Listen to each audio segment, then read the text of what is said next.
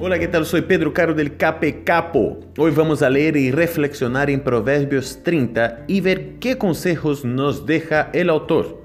Primero, el respeto y la obediencia son importantes en las relaciones entre padres y hijos.